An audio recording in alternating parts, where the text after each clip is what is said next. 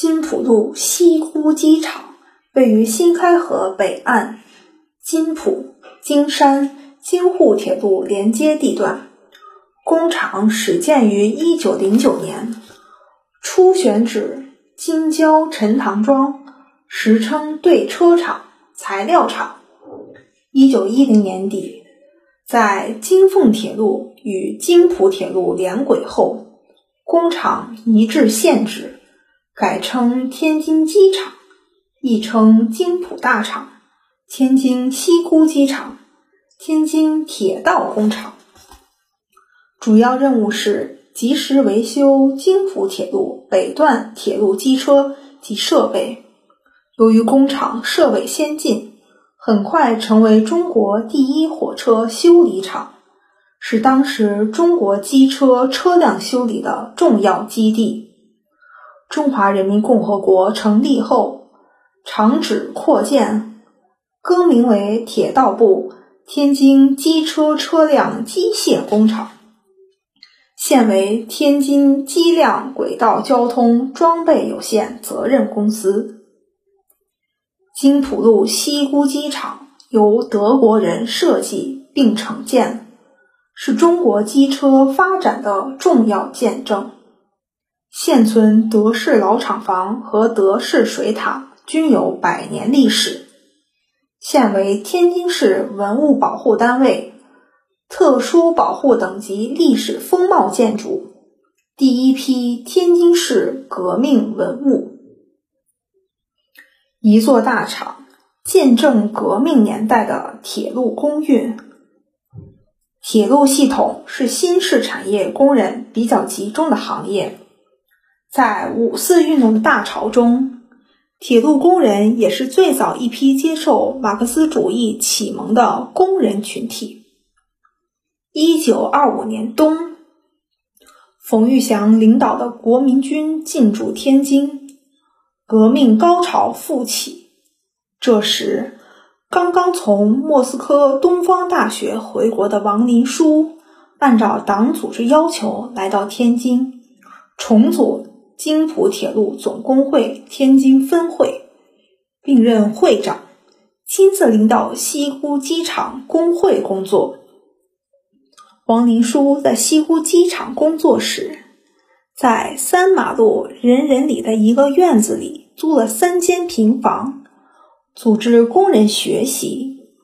他用浅显的语言给工人讲贫困的原因和团结起来就有力量的道理，讲中国工人阶级解放的道路。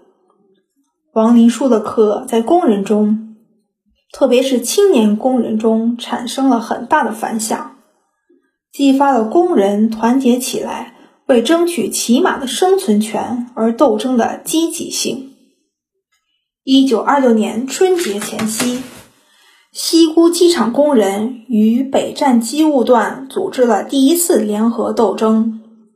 当时，工人们已经三个月没领到工资，北站工人传来消息称。京浦铁路局局长陈卓如要把十万元现金偷运出京。虽然战段消息灵通，但工人少，而机场工人多且集中。于是，青年工人穆少统认为这是发动大家的好机会，马上组织机场工人涌向北站。四五百名工人将陈卓如团团包围。陈卓如硬着头皮跟随工人回到铁路局，被迫答应先发一个月工资和当年奖金，欠下部分今后再补。这次斗争的胜利显示了铁路工人的力量，也让工人们意识到团结的力量。为了巩固斗争的成果，借势进一步组织工人队伍。一个星期后。在地下党的组织下，津浦铁路总工会天津分会重新成立，大大鼓舞了工人们斗争的信心和勇气。大革命失败后，国民党政府为加强对工人的监督和控制，自1928年起，陆续公布了一系列限制工人斗争的政策法令，并指派一些不良工头和党内的叛徒，建立了国民党控制下的工会及黄色工会。黄色工会利用工人群众迫切要求改善生活的倾向，表面上提出争取增加工资的口号，组织工人进行一定程度的经济斗争。以笼络群众，实则推行反共的劳工政策。一九二九年，金浦路国民党特别党部决定将金浦路各工会改为工会整理委员会。叛党分子黄锦荣等借整理工会的名义，组织黄色工会，排斥革命力量，压制工人运动。以魏振华为首的地下党组织，为揭露黄锦荣等人的阴谋，让群众丢掉对国民党的幻想，发动群众组织了多次揭露黄锦荣的斗争。九月，金浦铁路工人开会，决定向厂方提出三项要求：一是年底分花红；二是发还之前所欠薪资。三是工资六角的工人每人加一角，并故意推选黄锦荣到总局交涉。黄锦荣等一到达浦口后，总局局长亲自招待，倍加慰劳，却对工人要求只字不提，工人的要求化为泡影。而黄锦荣却身为国民党特别党部执行委员。这时，多数工人幡然醒悟，方知黄色工会只是一些人利用工会名义达到自身升官发财之目的。一九三一年二月，金浦铁路局提升黄锦荣为监工主任，遭到广大金浦铁路工人的强烈反对。十三日，西沽机场四百余人罢工。遭到军警镇压，更加激起铁路工人的强烈反抗。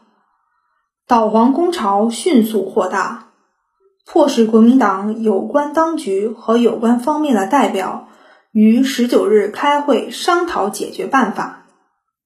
最终，黄锦荣被迫自动辞职，离京南下浦口。抗日战争后期。中共晋察冀中央分局城公布向厂内安排地下党员，并秘密发展进步工人入党。工人王俊臣、张国平等先后加入党组织。当时，工厂主要负责给日军修理铁道车、装甲车、汽车等工作。地下党员秘密组织工人，通过延误修车时间。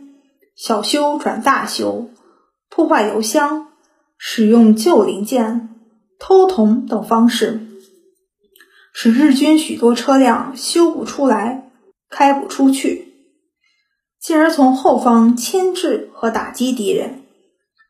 解放战争时期，由于长期欠薪，物价飞涨，工人生活十分困难。而国民党接收要员，却明目张胆地从工厂私拉工料，以公济私，引起厂内工人极大不满。地下党组织决定因势利导，组织工厂展开拦车斗争。先是成功逼迫厂方补发欠薪，后又迫使厂长宣布工料不准拉出厂外。两次斗争的胜利，使工人再次意识到斗争需要团结，只有团结才有力量。一九四七年秋，根据斗争形势发展，党组织在京成立铁路工委，王俊臣任委员。他通过组织摔跤队团结发动群众，并以在胶厂练习摔跤为掩护，开展革命活动。至一九四八年初，青浦厂地下党支部已发展党员十五人，积极分子百余人。形成一支坚强可靠的阶级队伍，为保护工厂、迎接解放、接管复工奠定了良好的群众基础。